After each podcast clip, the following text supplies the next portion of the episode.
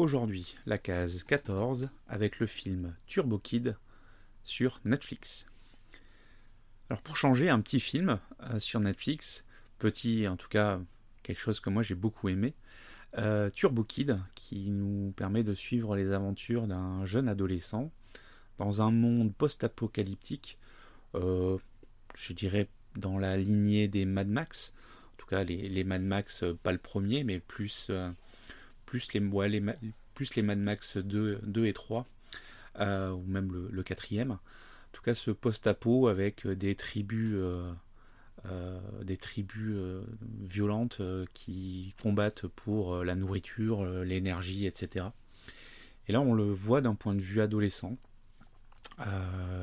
avec donc le personnage qui se déplace à vélo, qui va faire la rencontre d'une jeune fille avec qui il va avoir des, des profonds sentiments et qui va croiser des méchants.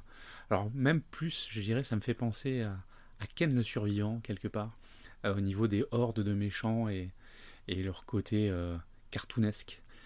En tout cas, c'est quelque chose qui est très réussi, très plaisant, un, ton décalé, on sent, le cinéma indépendant euh, dans son approche, une bande son assez extraordinaire, de la synthwave comme on en fait peu, et, et, vraiment quelque chose de très plaisant. Alors, pour avoir eu quelques retours autour de moi, clairement, ça a l'air de parler plutôt aux adultes qu'aux ados. Euh, peut-être par le ton qui fait un peu années 80 justement. Mais euh, en tout cas, c'est du grand guignol.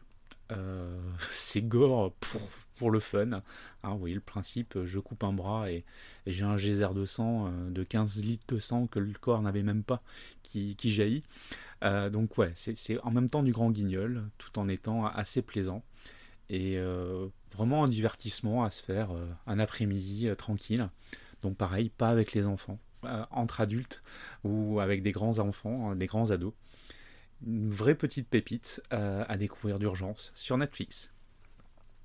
À demain pour une nouvelle case.